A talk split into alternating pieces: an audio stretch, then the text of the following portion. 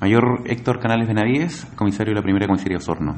Respecto del procedimiento por el detenido por robo con violencia e intimidación, les puedo señalar que hoy, 9 de agosto, siendo las eh, 6.50 horas de la, mañana aproximadamente, personal de servicio de la primera comisaría, mientras realizaba un patrullaje preventivo, recepcionan un comunicado de la central de comunicaciones.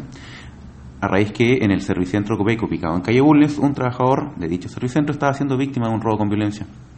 Una vez en el lugar, el empleado del servicentro se indica a una persona que huía a pie, eh, hecho que da inicio a una persecución por parte del, perso del, personal de carabineros, instante en que el antisocial intimida a un conductor que circulaba por el sector con esta arma y lo obliga a sacarlo del sector.